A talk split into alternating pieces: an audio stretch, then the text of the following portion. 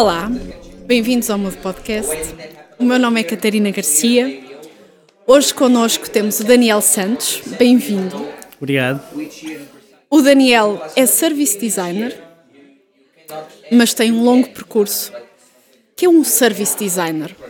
Muito bem, é, é, muito interessante. Quanto tempo é que nós temos hoje? Uh... Enquanto houver cartão para gravar, estamos à vontade. É, é, uma, é uma questão que a própria, o que é o service design e o que é service designer, é uma questão em aberto que a própria comunidade ainda não estabilizou numa definição canónica. O que de si só diz muito sobre a prática, uh, ou seja, de não estarmos tão preocupados com definições canónicas mas em responder a uma economia que desde os anos 80 tem mudado uh, bastante.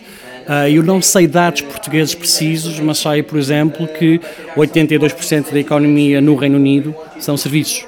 Uh, em Portugal deverá andar entre os 70% e 80%, uh, cada vez mais. Então, com, o, com a desindustrialização que fizemos uh, principalmente a partir do momento que, que, que entramos na, na, comunidade europeia, cada vez mais centrados em serviços. Respondendo à tua pergunta, é um designer de serviços. Uh, e um serviço é um, uma série de uh, intangibilidades que as pessoas vão percorrendo ao longo do tempo para atingir determinado objetivo ou cumprir determinada função. Uh, não há um produto no mercado hoje em dia, e isto é um statement, um argumento assim um bocado forte, que não, não seja abordado como serviço.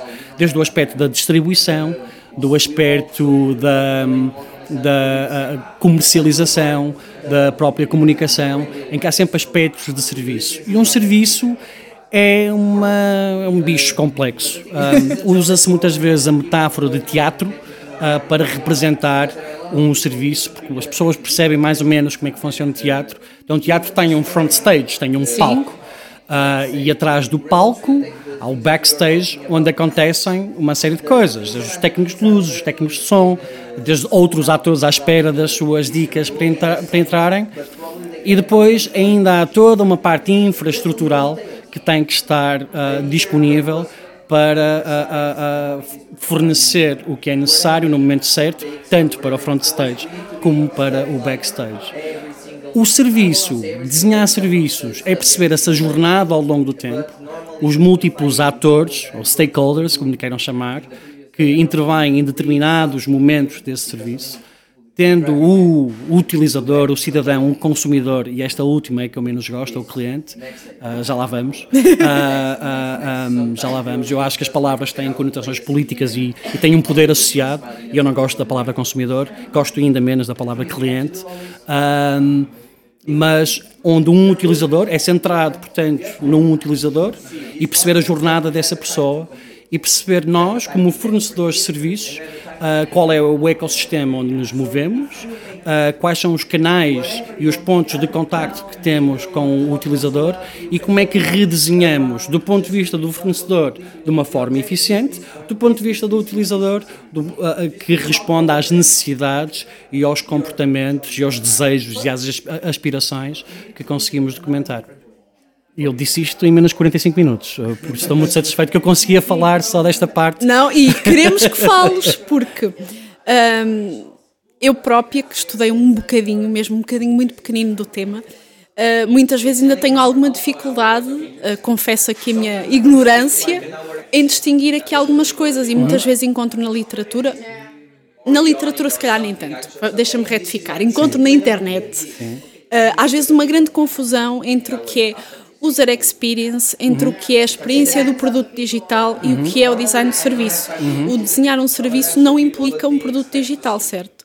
Não. Pergunto a alguém que trabalha para o governo. Não, uh, sim, trabalho, trabalho, para a administração pública, não para o governo, mas, uh, mas, mas sim, são diferentes. Eu depois também posso explicar.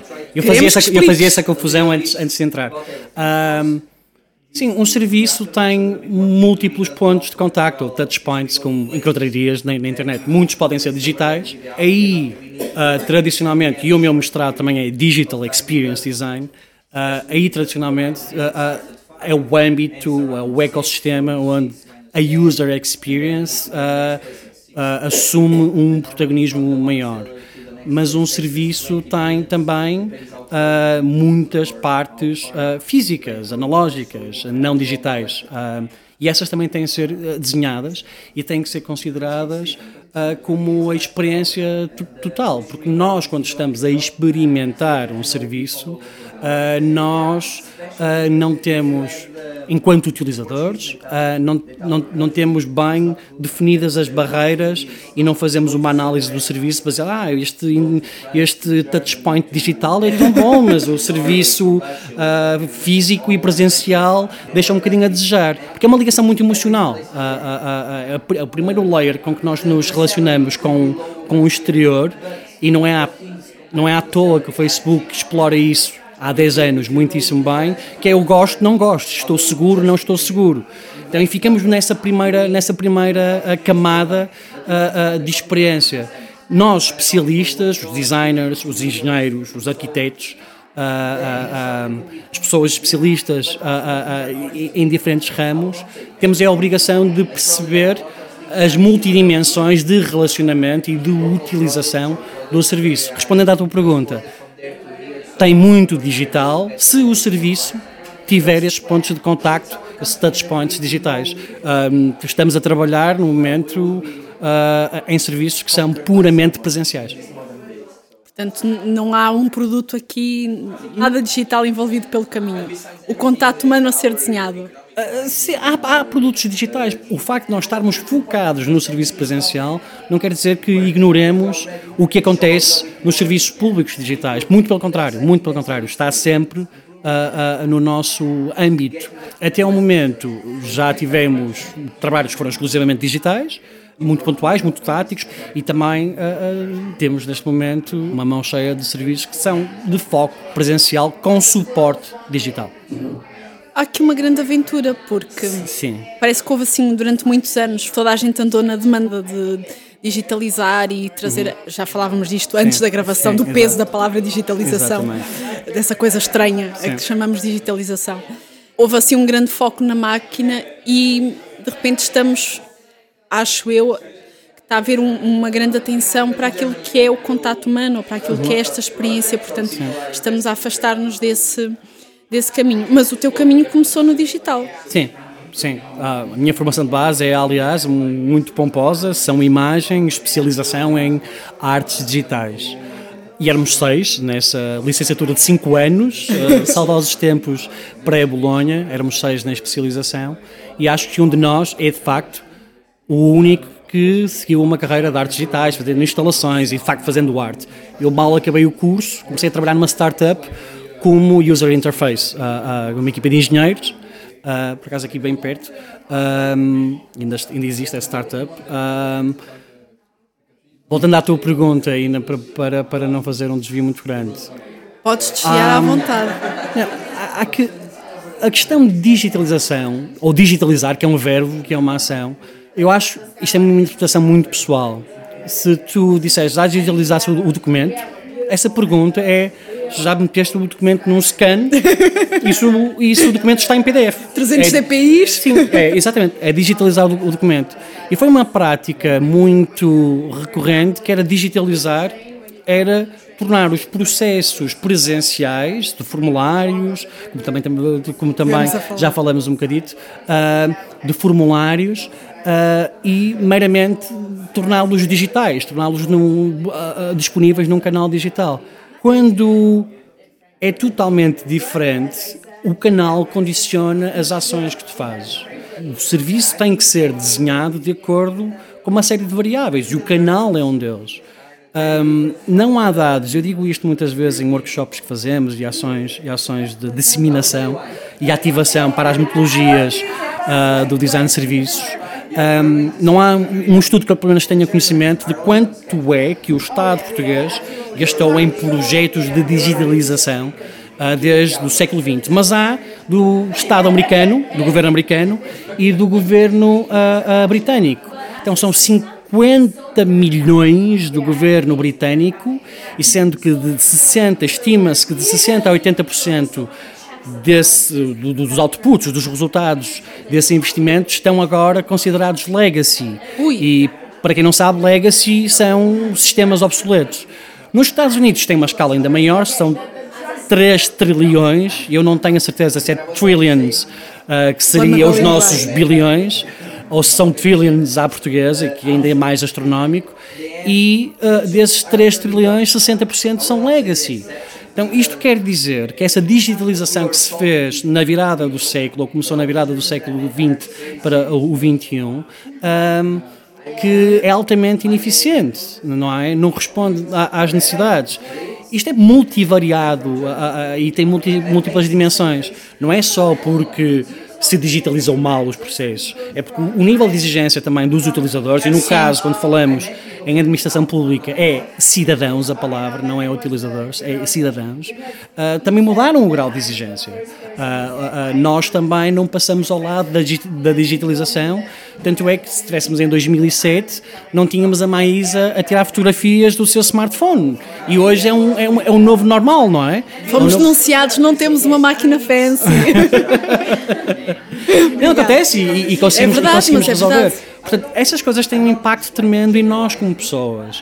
Uh, e tradicionalmente, o aparelho, a administração pública, é mais lento a reagir que não é mau.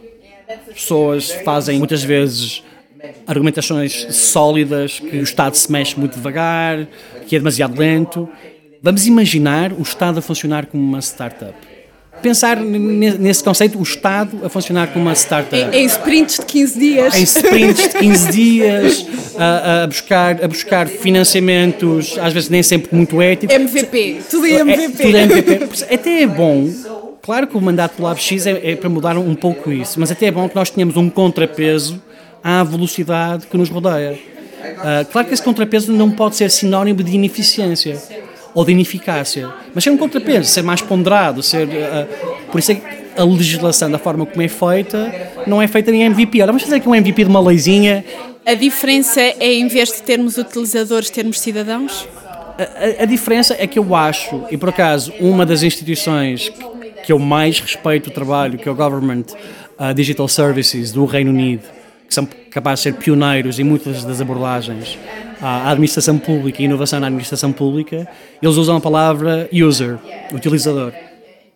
E não é inocente, porque a partir do momento que eles utilizassem a palavra citizen, uh, tem uma carga política. E eles querem fazer o trabalho deles e têm que escolher as batalhas e eu não estou certo se no lugar deles, com a dimensão, eles há 10 anos atrás tinham um service designer, a Louis Down, uh, hoje têm 800. Uh, a, escala, a escala é astronómica. Uh, nós já começamos à frente no LabX com dois service designers, mas. Mas, mas também começaram logo com 9 milhões de utilizadores. Num dos, num dos projetos. Num dos projetos. Não, é, é uma questão. É uma questão eu acho que não tem a ver com o politicamente correto, nem, nem, nem quero estar aí por aí, mas todas as palavras têm uma carga, têm um poder. Uh, por exemplo, num hospital, utente ou doente, há uma dimensão de fragilidade e de dominância sobre alguém quando nos endereçamos a eles como doente.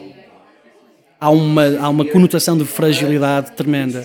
Um, por isso, nos, no, no, nos hospitais se usam a palavra, se usa a palavra utente. Pelo outro lado, num, num privado, num hotel, vamos dizer, um, porque é que o hotel não utiliza a palavra utente? Porque há a dimensão de alguém que está no hotel a pagar um serviço e cliente é a palavra que maior traduz o poder que essa pessoa tem sobre o serviço. O ser utente era fazer um, um, uma, uma, uma despromoção, um desempowerment do poder que a palavra cliente tem. E isto, essa questão das palavras é muito, muito sensível. Muito, muito eu, sensível. Eu agora estou muito tentada. Sim. Portanto, se quiseres, podemos desviar Não, de, daqui. Quando dizes que num hotel o cliente está a pagar, Uh, enquanto muitas vezes diz-se, por exemplo, no, no, voltando aqui ao exemplo do hospital, mas eu pago os meus impostos. Sim, verdade. É o mesmo tipo de poder ou não será um poder ainda maior? Por isso mesmo eu achar que cidadão cidadão é a palavra que traduz melhor uh, uh, as pessoas que utilizam serviços públicos. Pode ser a uma escala local, município. Sim. Utilizador, acho que é uma palavra demasiado uh, neutra, que retira demasiado poder É por isso que eu também sou muito. faz-me uma certa com, comissão aqueles relatórios de marketing que falam do consumer trends, em que me põem a mim como alguém que gasta dinheiro, o consumidor, ou gasta dinheiro, e acho demasiado redutor. O utilizador é neutro, e às vezes temos que usar uma palavra neutra, mas estamos a falar de serviços públicos, somos munícipes, somos, somos cidadãos. E não há que ter receio de falar somos cidadãos. E lá está, eu se calhar sou das poucas pessoas que acho que tenho mais poder que o cliente enquanto cidadão. Mas aí íamos entrar em questões políticas e se calhar. Sim, eu não consigo comparar, eu não consigo comparar, porque são âmbitos absolutamente diferentes. E eu sentir-me estranho se o Estado se dirigisse a mim como cliente. Sentir-me estranho, porque há aqui uma perversão da transação. Eu, como cidadão, sou cidadão não só porque pago impostos, não só porque tenho registros de identidade uh, uh, e, e, uma série de outros documentos, eu sou cidadão de um país porque partilho uma cultura e uma identidade alargada, que é um conceito que tem 200 anos pós-revolução industrial. Vamos nos pôr uma cápsula de tempo e viajar mil anos atrás e perguntar às pessoas que estavam aqui exatamente onde nós estamos e falar-lhes do conceito de Portugal. Eles não tinham. Eles tinham o conceito de fiéis e infiéis. Porque a, a conotação a, a, cultural e de identidade era baseada com laços de religião. Vamos entrar nessa cápsula de tempo e viajar 20 mil anos atrás, não sei se aqui, acho que no Douro, um bocadinho mais acima, já havia uh, aglomerados populacionais e vamos falar com eles. Eles não, provavelmente não teriam, de certeza, conotações de, de, de, religião cristã, porque não existia, mas tinham conotações tribais. Provavelmente eram aglomerados de 100 pessoas. E a pessoa que estava do outro lado da montanha era uma ameaça porque não pertencia àquele aglomerado. Por isso as coisas nem sempre foram como são agora. E, e é bom um, que nós, designers, um, ah, eu sou um bocadinho obcecado por isso, mas a dimensão histórica das coisas, tentar perceber de onde é que, de onde, de onde é que as coisas vieram. E, e, acho que não fazemos tanto isso como devíamos fazer na parte da educação, de design. Mas um serviço depende da cultura onde está inserido. Completamente. Completamente. O desenho que fizerem para a loja de cidadão portuguesa nunca vai servir para a loja de cidadão espanhola é ainda mais rico que isso. Nós, no processo de investigação que fizemos, fizemos quase 2 mil quilómetros em Portugal inteiro. Fomos a uma série de lojas de cidadão, escolhemos lojas de cidadão que correspondiam a perfis específicos para percebermos de facto de que maneira que o ecossistema afetava a, a, a maneira como o serviço era entregue e como os utilizadores, os cidadãos, se comportavam dentro, dentro da loja. E é é extremamente desafiante pensar numa solução, porque os problemas são diferentes em diferentes lojas.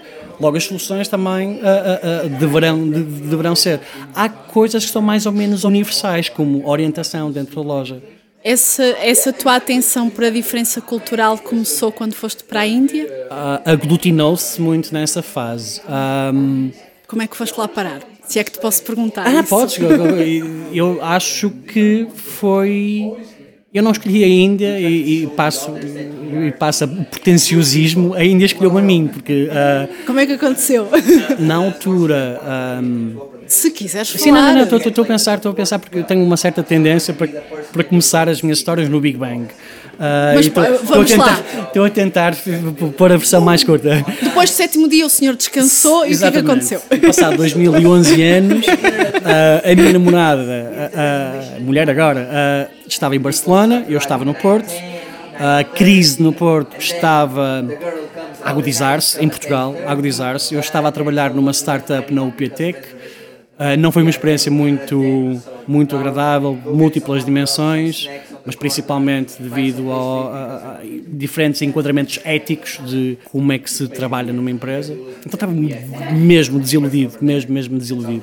E o objetivo era ir para Barcelona, que não estava muito melhor que Portugal uh, nessa altura. É um bocadinho mais quente, Sim, é um praia mais que quente, Porto. E estava lá Ana, e, e, e, só, só por isso já valia a pena. Long distance, distâncias longas não é, não é muito saudável. Pelo menos quando são, quando são duas pessoas que gostam de, de sentir a, presença, e dois melhores amigos no caso. Então tinha algumas propostas, nada muito interessante em Barcelona, e estou em Barcelona um dia quando me cai um e-mail do LinkedIn, uh, de uma corporação educativa, um, um, negócio de educação com base em Singapura, na altura tinha mais de 30 universidades, da Mongólia à Austrália, uh, dizer, estamos à procura de pessoas com o teu perfil, queres entrar num processo de recrutamento? E eu, eu fui um bocado, tinha muitas razões para dizer, pá, não, porque é longe, não, porque é Ásia, não, pá, porque não, vamos ver. E à terceira entrevista eles disseram-me que era para a Índia e eu nunca fui fascinado pela Índia. Tenho muitos amigos, grandes amigos, que sempre foram muito fascinados pela cultura oriental e eu nunca correspondi a esse perfil. As condições eram boas, ou seja, o retorno que tínhamos só do meu trabalho dava para estarmos lá os dois, tranquilos, e decidimos uh, ir. Foi a primeira vez que vivemos juntos, na mesma casa, foi na Índia. Tanta aventura junta. Sim, sim. E respondendo à tua pergunta, eu quando fui para a Índia percebi o quão ocidental eu era. E apesar de fazer couchsurfing ativamente e de viajar por toda a Europa, eu era mesmo europocêntrico, se é que existe essa expressão. Dá-nos as, Eurocêntrico. Dá, dá-nos as diferenças. Eu já me perdi algumas vezes pela Ásia, mas nunca vivi lá. As diferenças é que eu nunca me senti tão próximo de um alemão como quanto na Índia. Eu tenho grandes amigos alemães, de amizades que nasceram, que nasceram na Índia. Exemplos de linguagem corporal. Faz-me uma pergunta de sim ou não. Eu sei que isto em podcast não funciona. mas, Porque ninguém te está a ver. Ninguém me está a ver, mas faz-me uma pergunta sim ou não. Gostas do calor da Índia? Ok, e balançaste a cabeça. E balancei a cabeça. E eu fiquei sem saber se isso é um sim, se isso é um não. Exatamente, eu demorei um ano e meio a perceber os diferentes balançares de cabeça. Uh, há balançares de cabeça que, que é tipo, ok, é só um abanar, uma vez, para quem não está a ver, e há balançares de cabeça que respondem ao nosso aham, uh -huh, sim, que é estar sempre assim.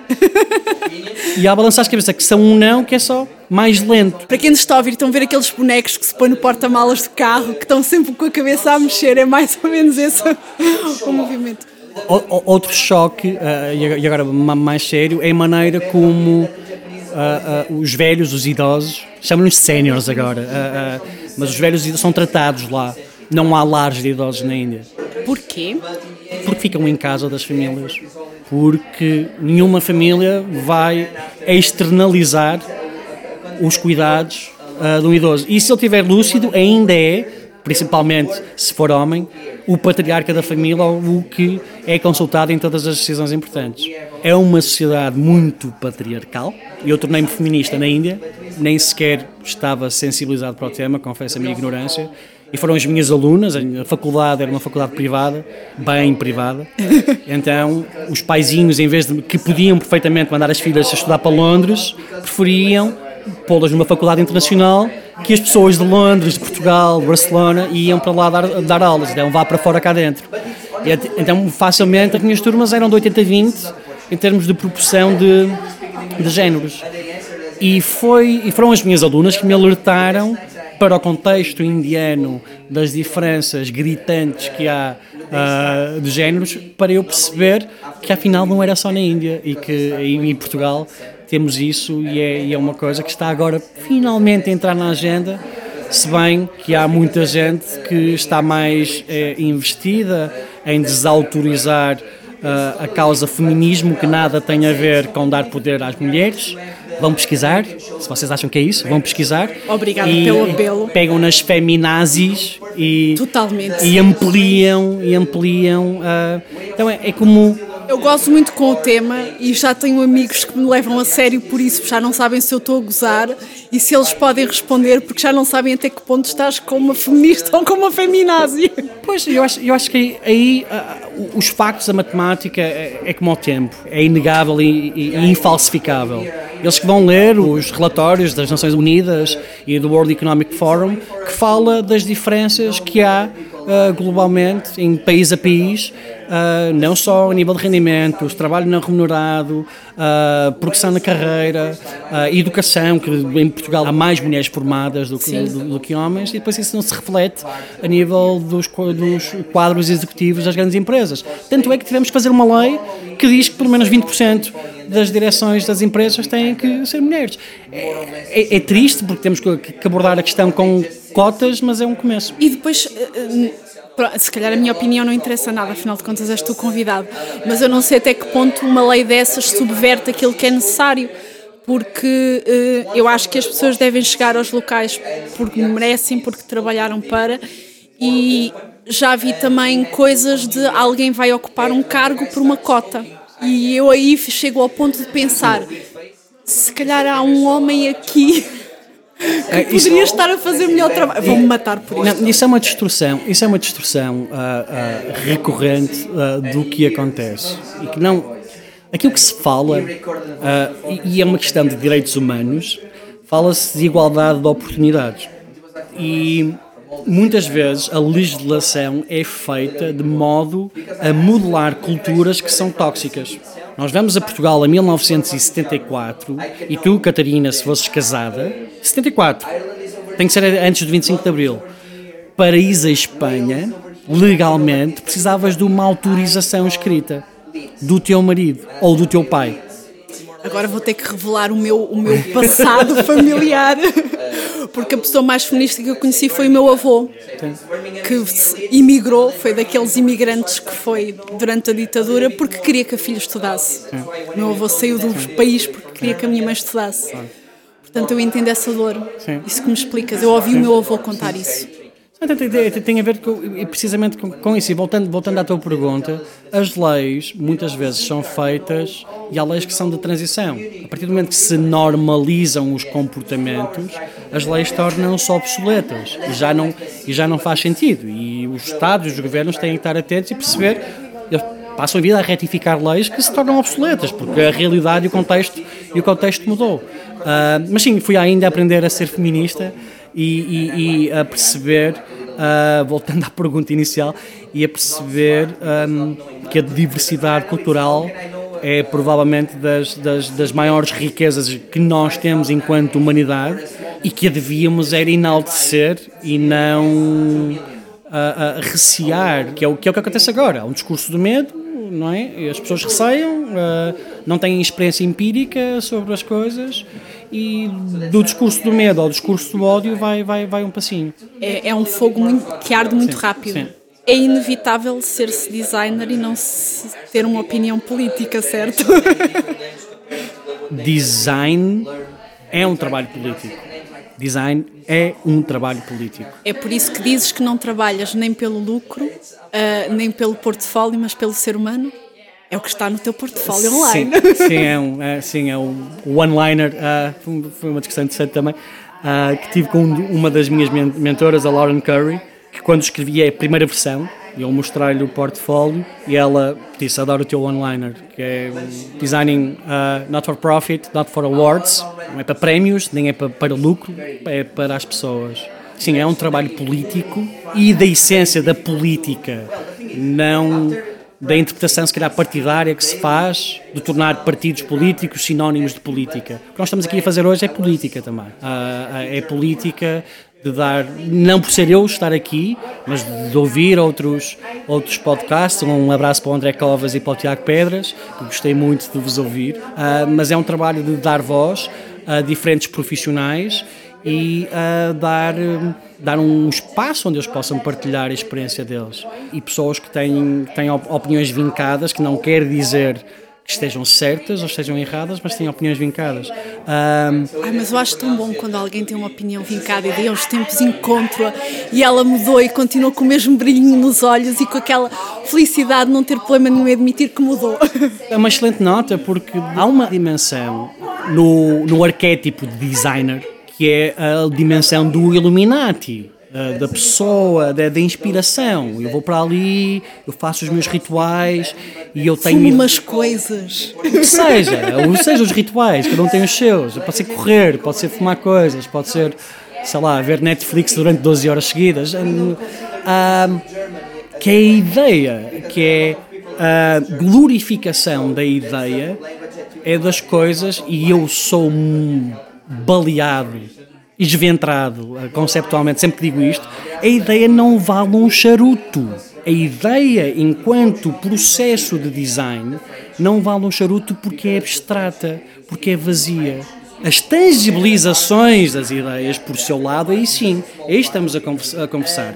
Ou a jusante, a pesquisa que é feita, a fundamentação que é feita para a ideia. Eu acho que um, vivemos numa indústria ou num setor que faz a glorificação da ideia, quando a ideia é. Eu, isto funciona muito bem em podcast, é, fechem os olhos e pensem todos num elefante cor-de-rosa. Estão a fechar os olhos, Agora desenhem esse elefante cor-de-rosa. E se nós fôssemos fazer um, uma digitalização dos elefantes cor-de-rosa que os milhares e milhares de pessoas que estão a ouvir milhões, milhões a, a, a, desenharam, eram todos diferentes. E o brief foi exatamente igual. E a ideia é isto. A, ideia, quando é tangibilizada em palavras, e é isto que eu estou a falar, a ideia tangibilizada como forma de palavras, não vale nada. Foi por isso que muito processo de brainstorming faliu e o brainstorming ficou tão mal na indústria? Não, eu, eu, eu acho que qualquer ferramenta que é usada como uma varinha mágica para resolver problemas está condenada a falir.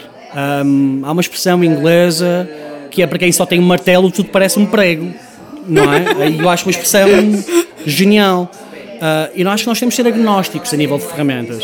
Eu acho que a formação do designer deve cair muito mais sobre a atitude, sobre os chamados soft skills, do que desenvolvimento de capacidades técnicas, não que não sejam importantes. Certo. Não que não sejam importantes, são extremamente importantes, mas se nós só desenvolvemos, desenvolvemos capacidades técnicas, nós é mais provável, aliás, o que eu estou a dizer aqui não é, é da minha percepção enquanto profissional e alguém que esteve envolvido em educação, é mais provável que nós tenhamos limitações quando o contexto muda e aquelas ferramentas, aquelas técnicas deixam de ser uh, pertinentes.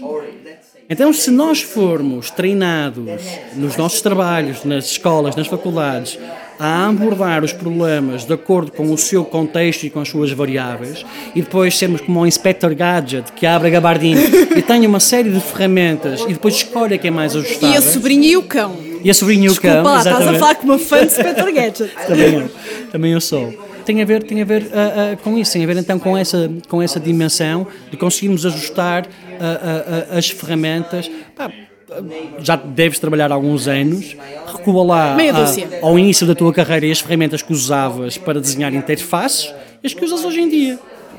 E imagina se tivesses feito ortodoxia, não, esta é a minha ferramenta, eu algumas sou uma designer Photoshop. já não existem. Pois, algumas não existem, não é? E o brainstorm é uma ferramenta. E há milhentos. E eu quando os uso, nós, aliás, quando usamos, são normalmente muito eficientes. Porque tem a ver com um contexto muito específico. Mais com o processo até, talvez. Sim. Eu estou, até, eu perco-me a ouvir, é maravilhoso isto. Foste para a Índia, Sim. aprendeste montes de coisas sobre choques culturais e da Índia foste para Manchester. E da Índia fui para Manchester. Foi um apelo rock. Tem boa música. rock. Tem boa música Manchester. Uh, não saí de lá uh, sem, ver, sem ver alguns históricos. Conta, conta, conta. Vou dizer duas palavras: Blue Monday. Sem inveja matasse. Eu estive quatro anos quase ainda a dar aulas full time. E nunca tinha feito, nunca tinha dado aulas full time. Tinha tido umas experiências uh, em algumas pós-graduações, uh, algumas horas por semana. E esvaziei-me. Fiquei com uma admiração, por um lado, pelos professores de carreira, as pessoas que fazem só isso, porque eu durante quatro anos quase não descobri maneira de como reciclar conhecimento empírico.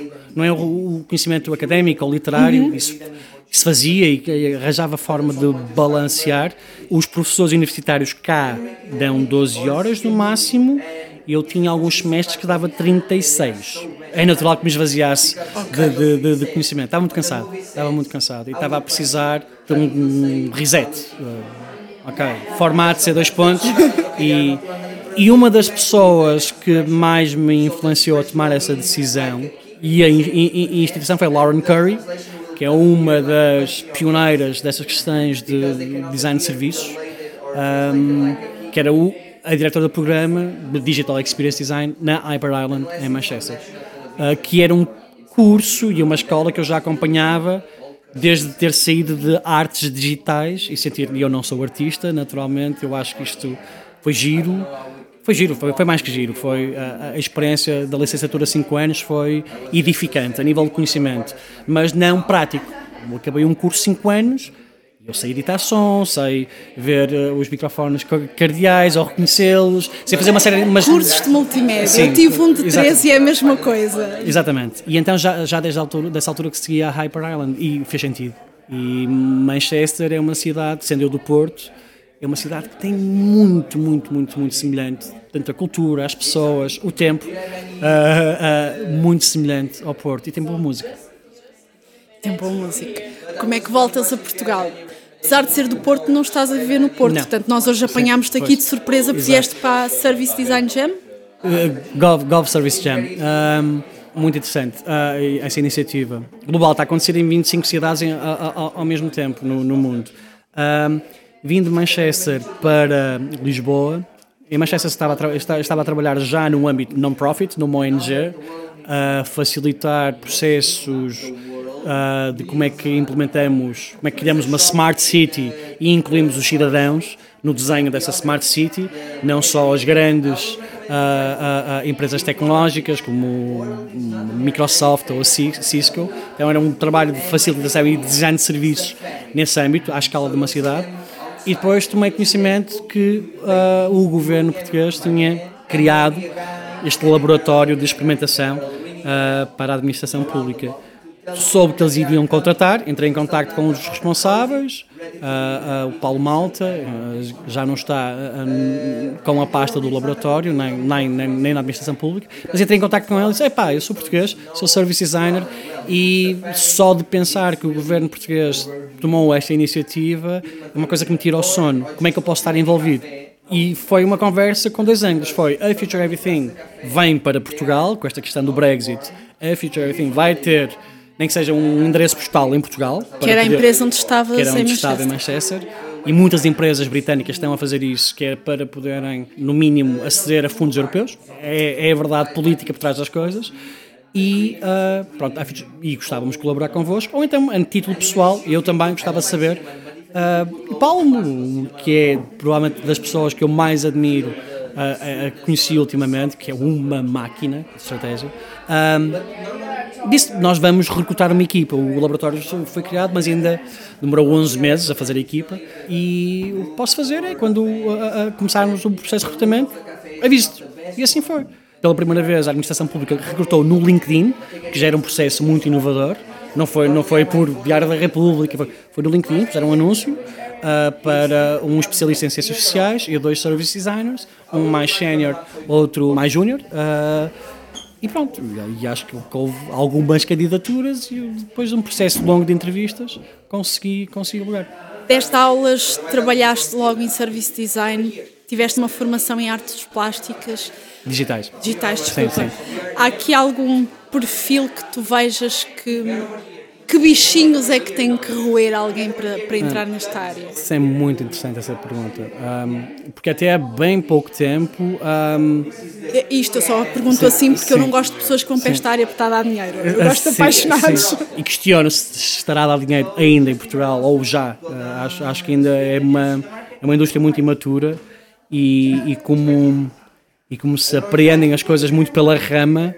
Uh, em Portugal, não se vai ao fundo das questões, há uma certa facção da indústria que aposta em service design porque é a nova tendência outono-inverno. Ou, e eu, como ativista e como cofundador de uma comunidade chamada Service Design Portugal, um dos meus objetivos é fazer com que haja um debate sério sobre o service design, que não é um quintal, portanto, UXers, gráficos, industriais, produto, engenheiros, toda a gente é muitíssimo bem-vinda à discussão. Acho que é isso que enriquece a discussão. Uh, não estou a pôr uma bandeira na lua. Estamos, aliás, porque na comunidade não sou eu. Estamos a comunidade a está só no Facebook, certo? Temos um canal de Slack e temos uma manifesta falta de tempo para organizar serviços presenciais.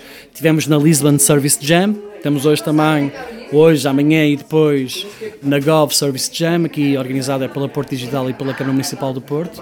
E vamos estar em mais serviços presenciais e provavelmente, em primeira mão, a ter meetups e webinars temáticos mensais em que convidamos pessoas uh, da indústria para debaterem e para discutirem, para apresentarem as suas perspectivas. Voltando à tua pergunta, uh, que é muito pertinente, eu acho que não há um perfil, não há, não há uma persona eu, desde UI, UX, dar aulas, gestão de projeto, uh, service design e inovação mais recentemente, nos últimos 4, 5 anos, um, se há um padrão, tem a ver com a curiosidade, o perguntar porquê, muitas vezes, o não ter medo de ser inconveniente e, juntamente com essa proto-arrogância, que pode ser percebida às vezes como arrogância, ter humildade suficiente para, para aprender, para pedir desculpa quando não estamos certos e para colaborar, porque nós não somos a última Coca-Cola no deserto, nós não somos os detentores da verdade e eu fico muito, à falta de melhor palavra, incomodado como é que os designers que 99% deles trabalham em equipas têm tão parcos recursos de como trabalhar em equipas e parques recursos de perceber áreas de negócio. Ainda há esta dialética, que eu acho que é uma dialética em Portugal, de achar que o que vai resolver os problemas de área em Portugal é ter uma ordem e ter alguém que regule e que diga tu. Viste a minha conversa com o André, não foi? Sim, é uma provocação para ti, André, gosto muito de ti. Ah, ah, ah, Ana e não, ficas tu e eu não. Sim, é preciso uma regulação, porque nós temos cada vez mais responsabilidade Uh, nós estamos a desenhar automação. O que, o que é que isso quer Já dizer? Já agora, é? desculpa interromper-te, eu vou, para retificar o que se passou na conversa com o André Covas. Sim, não era uma, não era uma provocação para o André, não era mesmo. Minha ignorância e dele, a, a quando da nossa conversa, ambos os dois, ambos os dois, não sabíamos que havia uma associação de design em Portugal que tem sim. sede em Faro. Portanto, já fomos informados, fica aqui gravado. Sim. A AND, já, sim. já fomos aqui. E ao CPD também que são os dois grandes concorrentes por essa ideia de criar uma ordem. E, e eu, eu coloco, coloco, sempre esta pergunta. Eu sou a favor de regulação e responsabilidade civil, da mesma forma que engenheiros têm, da mesma forma que médicos têm, arquitetos têm. Eu não estou certo qual é a responsabilidade civil de um designer de comunicação que desenha, por exemplo, um, MUPIs e outdoors para um, refrigerantes mas estou certo que haverá alguma certa responsabilidade civil de um designer gráfico que desenha sinalização. Ah, ah e, e, eu acho que modelar essa conversa em torno não da prática, mas dos objetivos e dos resultados e dos, da tangibilidade dessa prática é um primeiro passo. Um segundo passo é perdermos, se calhar, estes resquícios de feudalismo que nós temos, de achar que uma entidade superior a nós é que vai pôr ordem uh, nisto tudo. Isso é uma coisa muito cultural um Salazar é que punha a hora nisto tudo, nós agora precisamos de um Salazar. Credo. Bate na madeira. É, eu bati, um, ainda bem aí o Dom Sebastião. Pá, coisas dessas têm a ver com a externalização da nossa própria responsabilidade. O que é que eu posso fazer enquanto designer? Pá, é escrever e viver sobre um código de conduta meu que é partilhado por muitas pessoas, designers ou não, e também, e também designers. Eu posso não gravar uma entrevista sem pedir o consentimento. Eu posso não tirar fotografias de pessoas em eventos públicos sem pedir o consentimento. Eu posso não usar uh, materiais que foram criados por outra pessoa sem, sem pedir consentimento e sem fazer referenciação. Há uma série de práticas que, para mim, são bom senso. Para mim. Uh, Acho, acho que a discussão é muitíssimo rica quando nós vamos para a parte da responsabilidade social. Agora, há uma agenda obscura desta parte da ordem, quer dizer quem é que pode ser designer e quem é que não pode ser designer. Sim. E isso apetece-me dizer palavrões, é essa parte, que não vou dizer. Mas podes, sabes que, que, no iTunes está como explícito, portanto podemos, podemos dizer palavrões. Eu, eu acho que essa conversa é uma que me preocupa e, e lembro-me quando eh, eu comecei a ser web designer quando saía do meu curso e fazia-se páginas para a internet, era-se web designer, portanto havia a palavra designer. E entretanto a profissão evoluiu e eu deixei de fazer HTML e CSS, portanto já não era web designer e era UI designer. E lembro-me de chegar ao pé de alguns colegas que tinham tido a formação clássica de design de comunicação ou só design e dizer-lhes que era designer e quase me corriam à pancada Uh, e eu lembro-me durante muito tempo que evitei usar a palavra designer uh, pelo peso que ela tinha. Acho que concordo contigo que há outra coisa obscura. Há outra coisa obscura também. E muitas vezes não é politicamente correta falar. Mas hoje já falamos tanta Sim. coisa que não é politicamente correta. Que é a questão do preço. Como é que eu concorro com alguém que faz um logotipo a 20 euros? Estás interessado em concorrer com alguém que faz um logotipo a 20 euros? Não estou. Mas há quem esteja preocupado com essa questão. Eu acho que quem quer um logotipo de 20 euros vai pagar 20 euros e vai ter o logotipo de 20 Exato. euros. Uh, quem pagar 100 eh, mil ou 200 mil euros Exato. por uma identidade Sim. vai ter a identidade claro. se calhar correspondente a esses 100 mil ou 200 mil euros. Também consegues uma refeição por 3 euros, com direito a bebida e tudo, não é? E com de uma grande marca com um M dourado. Nem sei se é 3 euros, mas anda lá perto. Mas é isso que me chateia quando a discussão fica presa aos 20 euros no logo. E que, e que seja. Então, se eles, eles, querem criar uma cadeia de fast food, façam-no. Se, se os incomoda, se é para esse mercado que estão a concorrer, alguma coisa está mal. No negócio deles, alguma coisa está mal. Se é essa concorrência que, que mina o valor da transição que eles fazem com os clientes, alguma coisa está mal. O problema não, não, não, não é uma ordem, uma ordem regular de tabelas de preços. Isso é o fim do design. É o fim do design. Nós estamos a falar de, de outras profissões que têm abordagens semelhantes porque precisam, são, ou são profissões reguladoras ou são profissões que têm um impacto tremendo no espaço público e precisam de regulação. E volto a dizer, há trabalhos de designers que têm um espaço brutal no espaço público e na, na interação que podem ter com, com, com pessoas, cidadãos e tudo, com pessoas. Essas profissões têm que ser reguladas, tem que haver uma responsabilidade civil dessas pessoas. Eu não estou certo que é uma ordem que o vai fazer. Estamos a criar lobbies. Porquê é que nós precisamos de lobbies? Porquê é que nós precisamos de lobbies do web design, do UX, do UI, ah, do arquiteto de informação? Porquê é que nós precisamos? Porquê é que nós ainda estamos a viver no, no minho das quintinhas? Porquê? Eu não percebo, eu aprendo muitíssimo com toda a gente, se estiver na disposição de aprender muitíssimo. Se estiver na, disposição de trocar, temos este âmbito, temos um objetivo, vamos trabalhar, vamos, e eu vou fazer com o máximo com que as tuas competências pessoais e profissionais uh, floresçam e, e, sejam e espero, espero mesmo dos meus colegas de equipa, mas isto não é líquido, isto tem que se trabalhar. Isto não acontece por geração espontânea. Nem acontece por geração espontânea. As pessoas que não percebem nada de design, eu demorei 15 anos a explicar aos meus pais o que é que eu faço.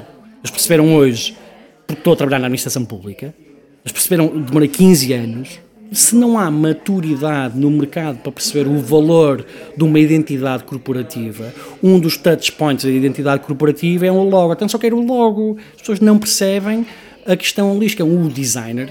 Se percebe que há potencial para investir numa parte mais pedagógica e, e, e quase formar o cliente e demonstrar-lhe os benefícios. Eu escrevi um artigo há uma porrada de tempo sobre o valor de design. Está super documentado isso, com números. Investe um, uma libra dados Reino Unido, investe uma libra, Design Council, investe uma libra em design, tens 4 de retorno nas receitas. Investe uma libra em design e, e exportas 20 vezes mais. Está super documentado. Porque é que nós andamos aqui a falar do valor de design ou do UX que não é UI e do. Porquê? Isso demonstra, e eu acho que é uma coisa cultural, é uma coisa que uma, uma, uma, uma falta de autoconfiança endémica que nós temos enquanto pessoas, em que nos faz assumir um comportamento altamente defensivo. Toda a gente tem problemas de autoconfiança, eu não sou exceção. Oh, logo quem? Eu não sou mesmo exceção.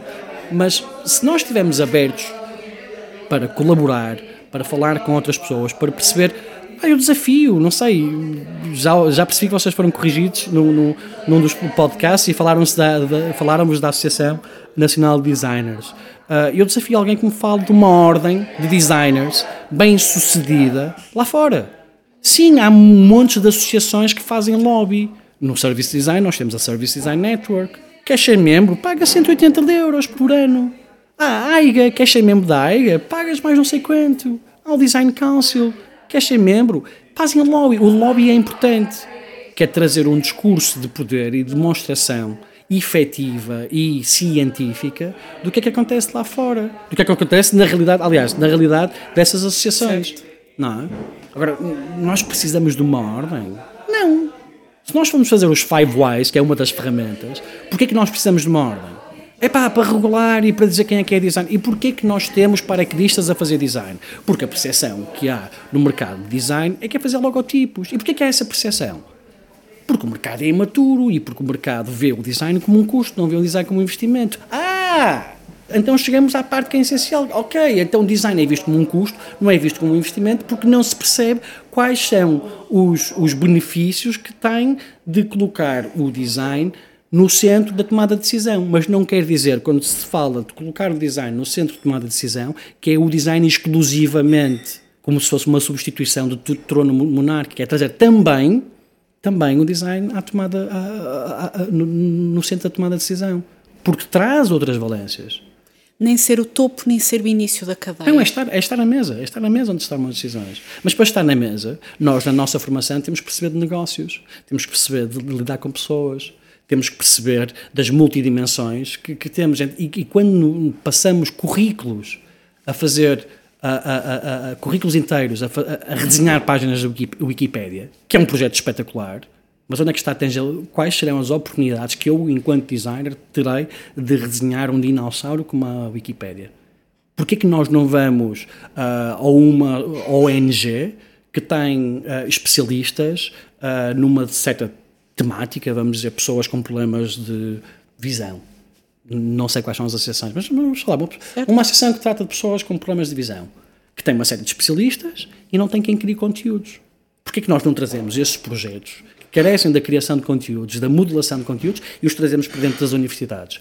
É real. É real, traz, traz, traz, traz conhecimento, traz.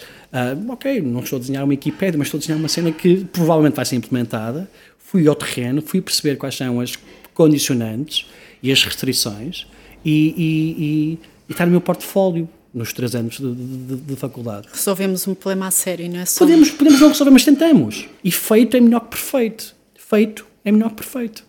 Mas perfeito ganhas um award. Pois, exatamente, exatamente, exatamente. E... Estou-te só a provocar. Não, é, não mas, mas, é, mas é giríssimo quando temos. Eu acho que, de facto, o bom trabalho tem que ser valorizado. Claro, haja prémios, claro que sim. Claro que sim. Tem que ser valorizado. Este. Olha, esta, esta malta está a fazer coisas mesmo interessantes e tem que ser reconhecidas pela comunidade. Claro que sim. Eu não sou contra os prémios, nem pouco mais ou menos. E eu sou contra as decisões que são tomadas, fazem um envisionamento uh, do resultado final com vista a um prémio. O prémio deve ser uma consequência, não deve ser um objetivo. Nem consigo dizer mais nada porque disseste tudo, tudo, tudo, tudo, tudo. Um, acho que toda a nossa conversa foi muito perguntar a quem está a ouvir-nos se está mudo ou se muda, porque tocaste aqui em pontos muito dolorosos e principalmente estes últimos. Um, gosto muito, vou rever o meu portfólio. Também eu senti-me tocada. Vou rever o meu portfólio. Já estamos aqui a falar, Daniel. Aqui, uma hora? Pois, eu não sei quem é que vai conseguir ouvir-me durante uma hora. Ouvem! Muito obrigado! Ouvem, ouvem. Agradeço-te muito uh, teres feito aqui este pequeno desvio nesta tua passagem pelo Porto para estares connosco. Uh, acho que quem te vai ouvir uh, vai sentir o mesmo que eu estou a sentir agora. É uma pena não estarmos numa meetup porque eu acredito que terias muitas e muitas perguntas a serem feitas por quem nos está a ouvir. Portanto, é possível que depois o pessoal vá à tua procura chatear-te. olha, olha, mas disseste! Uh, eu própria, quando voltar a ouvir, vou Sim. voltar a chatear-te. Sim, eu próprio vou voltar a chatear-me, se calhar. Uma das coisas um, que gostava de partilhar, do ponto de vista de, de aprendizagem muito recente, que é a incapacidade que eu tinha de, de, de, fazer retrospectivas e de refletir e escrever. É uma coisa que tu tens no teu portfólio também, Sim. que a escrita é um, uma valência dos designers. Sim. Defende lá isso agora. Defende aqui. A, a escrita, se nós formos à etimologia da palavra, quer dizer compromisso. É isso. E eu quando escrevo, e quando eu escrevo um, retrospectivamente, olhar para o que eu fiz, eu reflito e eu comprometo-me com aquela narrativa que, que eu fiz. E vou analisá-la olha, um ponto de dor aqui, usando linguagem de service design. Olha aqui uma coisa que tenho que melhorar. E não passamos pelas brasas. E somos mais. Nós temos muitos blind spots, nós temos muitas áreas que desconhecemos dentro de nós e precisamos dos outros. Então precisamos do feedback, não é? precisamos das outras pessoas a darem-nos feedback. E eu, olha, tu comportaste, disseste esta coisa. E eu, quando ouvir isto, vou dar muito feedback a mim mesmo. É pá, foste um bocadinho longe demais ali. Então há uma parte de feedback e há uma parte que é de nós para nós próprios, que é parte da retrospectiva. E mais uma vez, fico muito surpreendido pela capacidade escrita, criativa e não só, e analítica, não ser trabalhada, uh, não nos darem hipótese, nós trabalharmos. tu fazes coisas bonitas, não é? Fazes coisas bonitas, fazem uns bonecos. Nós vamos ao Beyoncé fazer Appreciate. Ai, o outro que eu ainda não percebi, o, o dribble. Ai, não, não percebo. Já me disseram, curiosamente, uma comunidade que me é muito querida também, a Port UX, já me explicaram uh, uh, todo o, o, os argumentos à volta do dribble e porque é que aquilo faz sentido. E eu já percebi, porque é que faz. Uh, continua a não ser um utilizador, não seria, não, não, não, não, lá está, é muito pela rama, é muito. falta contexto. E um designer é um modelador de contextos. Vamos respirar sobre, isto, sobre esta definição. Daniel, muito, muito obrigada Obrigado. por tudo isto. Obrigado ao Castelo por nos ter recebido. Esta conversa está a ser gravada no dia 4 de junho, a quando do primeiro dia da Service Government Design Jam. Devo ter trocado o inglês Gov, todo. Gov Service Jam. Aliás, Global Gov Jam. Boa. Vão Até pesquisar, vão pesquisar. Muito obrigada por esta conversa. Até breve. E a vocês que estão em casa, acho que eu não precisava dizer, mas já faz parte do Proforma. Estás mudo ou mudas. Obrigada.